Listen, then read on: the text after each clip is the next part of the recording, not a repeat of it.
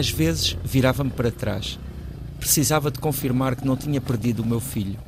E lá estava ele, concentrado, a acelerar. No Parque 5 de Maio, também eu ia concentrado na condução. Queria manter a distância de quem tinha à minha frente e, ao mesmo tempo, precisava de me acostumar à circunstância de ir em movimento numa moto de quatro rodas, veículo que me era desconhecido. O guia fazia sinais com o braço no ar, só ele sabia o caminho. Era ele o verdadeiro condutor do nosso comboio de motos nas ruas de Izamal, no estado mexicano de Yucatán.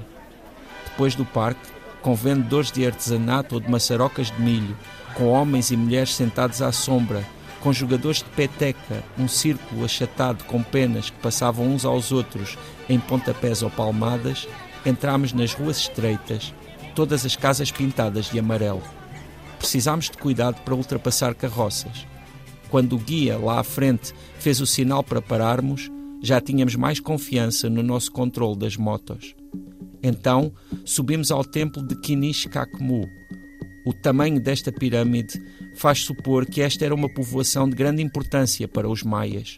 Hoje, Izamal é reconhecida pela sua traça colonial, pelo seu enorme convento Santo António de Pádua, século XVI, com um dos átrios mais longos da América Latina, contornado por 75 arcos.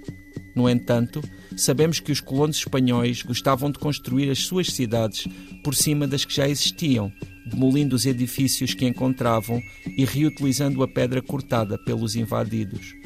No topo da pirâmide, à altura do voo de fragatas e de outros pássaros, observámos a mata cerrada.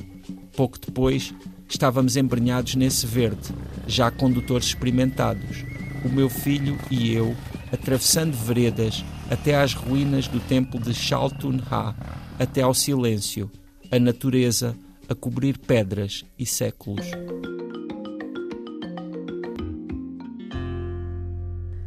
José Luís Peixoto, hoje vamos em viagem até ao México e quando falamos de México, habitualmente, pelo menos para mim, não estamos a falar deste México que tu, tu nos trazes à, à crónica.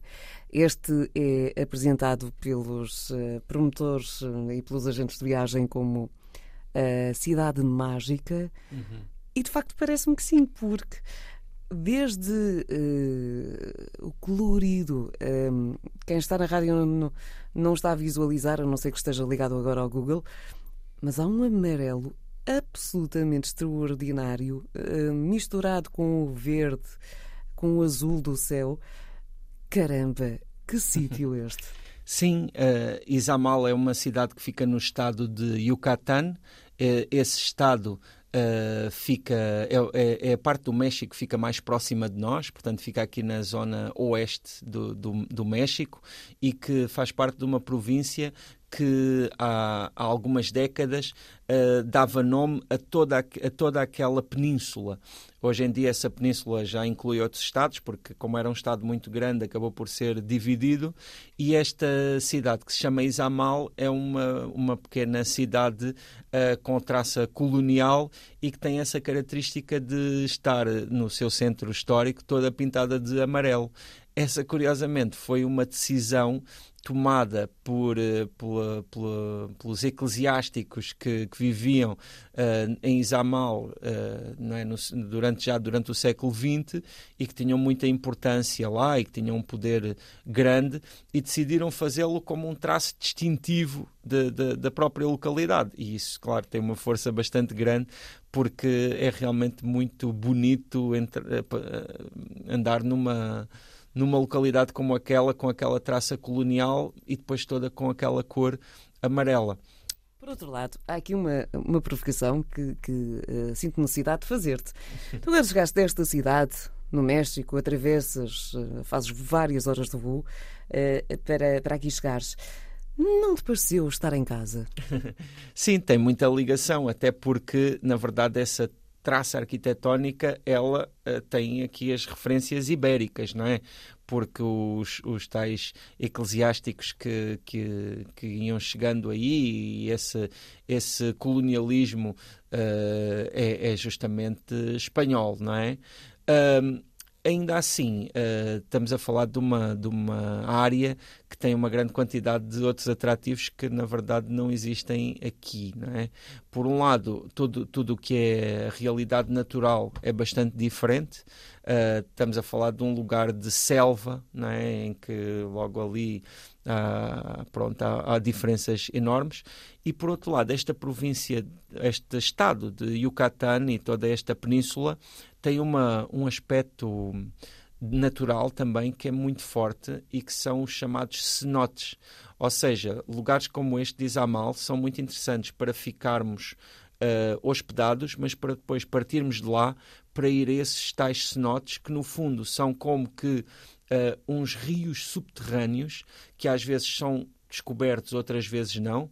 Quando são descobertos, não é? É porque houve ali uma erosão que, que deixou descoberta essas pequenas lagoas, esses pequenos lugares de água subterrâneos e que são lindíssimos, não é? Porque têm, têm toda essa essas paredes de, de, de, gruta e outras vezes são cobertos e portanto são mesmo, são mesmo grutas. Uh, para além disso, existe também, claro, uh, ainda as ruínas maias, que, que, ainda são muito importantes e que também neste lugar de Izamal têm muita, muita presença e que podem ser visitadas. Na verdade, uh, as, as, aquelas que são as maiores localidades contemporâneas de, destas regiões, que eram as regiões ocupadas pelos maias, normalmente são os lugares que antes também já eram uh, povoados importantes dos próprios maias, porque para os colonizadores não é, foi muito cómodo chegar e utilizar, por exemplo, os materiais que já tinham sido utilizados pelos, pelos que lá estavam, não é? Ou seja, é. utilizar a pedra que já estava cortada pelos maias, que já tinha sido transportada para ali, uh, acabou por ser muito vantajoso para as construções depois foram feitas pelos colonos. Já para não falar também que uma grande pronto, prática que, que, que, existia nestes casos era justamente construir em cima dos lugares. Para abafar a história. Eh, Exato, ou seja, por exemplo, recomeçar. Neste caso, construir, por exemplo, igrejas católicas em cima dos templos maias. Uh, e quer dizer, nessa época Uh, não, não existiam propriamente essas preocupações não é, arqueológicas que, que, que existem não, hoje. A única é? preocupação era mesmo uh, apagar uh, aquilo que estava para trás e recomeçar com e, um novo nome, uh, com, claro. independentemente de ser igreja, ser rei, ser. Claro. portanto, e impor a sua presença. Era, é? era o novo domínio. Estava aqui a viajar contigo, mas através do Google, mais sim, perto. Sim. Estava a ver os cenotes, de facto com sítios absolutamente extraordinários e, e, de cortar a respiração. Mas também esta pirâmide que se mistura ali um, uhum. e, e, e, que te dá um. Lá está, o contraste nas, nas paisagens, porque Sim. tu tens a, a, a zona. A, a, zona de cidade, de, de, de, de, localidade, ali toda cuidada, muito, muito apelativa.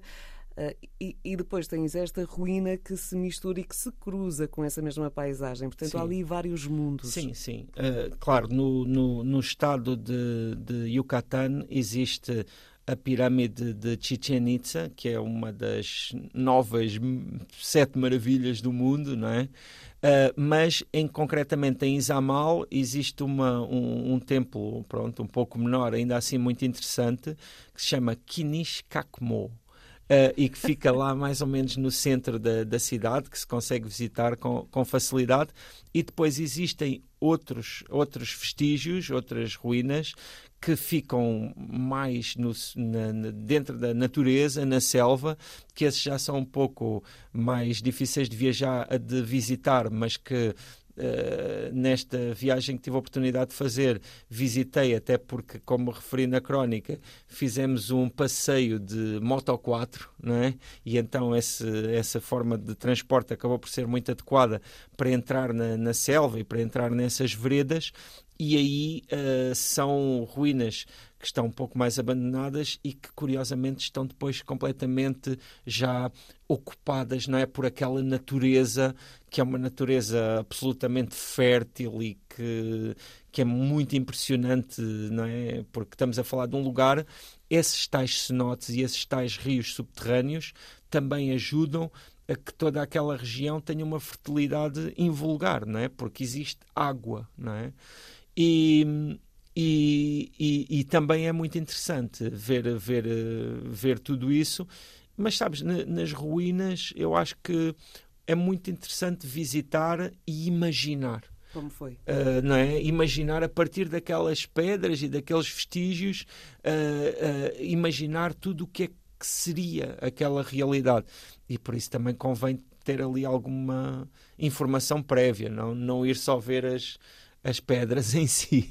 Duas questões para finalizarmos esta conversa. Uma primeira, é fácil chegar-se a Isamal? Mais ou menos. Izamal fica já bem no interior do, do estado de Yucatán. Aqui, a partir de Portugal, nós temos um voo direto para Cancún, que ainda fica um pouco longe de Izamal. E uh, pronto, ainda se tem de fazer umas boas centenas de quilómetros para chegar até lá. Uh, uh, fica não muito longe do, aí talvez a uns 60 quilómetros da cidade principal deste estado, que tem um nome também ele próprio bastante colonial, chama-se Mérida, e, e, mas é um, é um lugar eh, muito interessante e com, com, com várias opções. E, e aquilo que me parece realmente interessante é, se, havendo a oportunidade, ficar lá e ter esse lugar com um pouco como base para, para ir a outros lugares ali à volta que, pronto, que depois oferecem múltiplas, uh, múltiplos motivos de interesse. Segunda questão tem a ver com alimentação, como é hum. que é? Ah, a alimentação é sempre fantástica. No México, uh, pronto, a cozinha mexicana é riquíssima, não é? Claro, existem aqueles pratos mais, uh, mais, mais conhecidos, como os tacos ou muitas outras coisas, mas quando se chega lá, acaba por se descobrir todo o mundo, não é? Desde... Aqui, como nós estamos propriamente no México mais turístico, mais, uhum. uh, mais Cancún, uh, se calhar há uma alteração também nos sim, pratos. Sim, uh, nomeadamente nos preços, porque são muitíssimo mais baratos. Eu lembro-me, por exemplo, de ir lá ao mercado e comer tacos a 10 pesos, que é mais ou menos a 50 cêntimos cada um, e, e ser uh, fantástico. Um, mas lá está, depois há outras coisas. Eu, por exemplo, gosto muito de pozole, que é uma sopa uh, mexicana fabulosa que é muito difícil comer fora do México, mas que lá é muitíssimo popular. Ou nesta zona existe uh, a sopa de lima, que é uma sopa que não é como, como o próprio nome indica, com lima, o que é assim bastante fresco e, e que eu gosto também bastante. Mas o estado de Yucatán tem um, um vá lá, uma comida que, que, que, é conhecida em todo o México, que são as, os tacos de cochinita pibil que é eh, justamente que é, que é carne de porco cozinhada na terra. Uh, e que pronto é muito é originário daquele daquele estado mas que é conhecido em todo o México.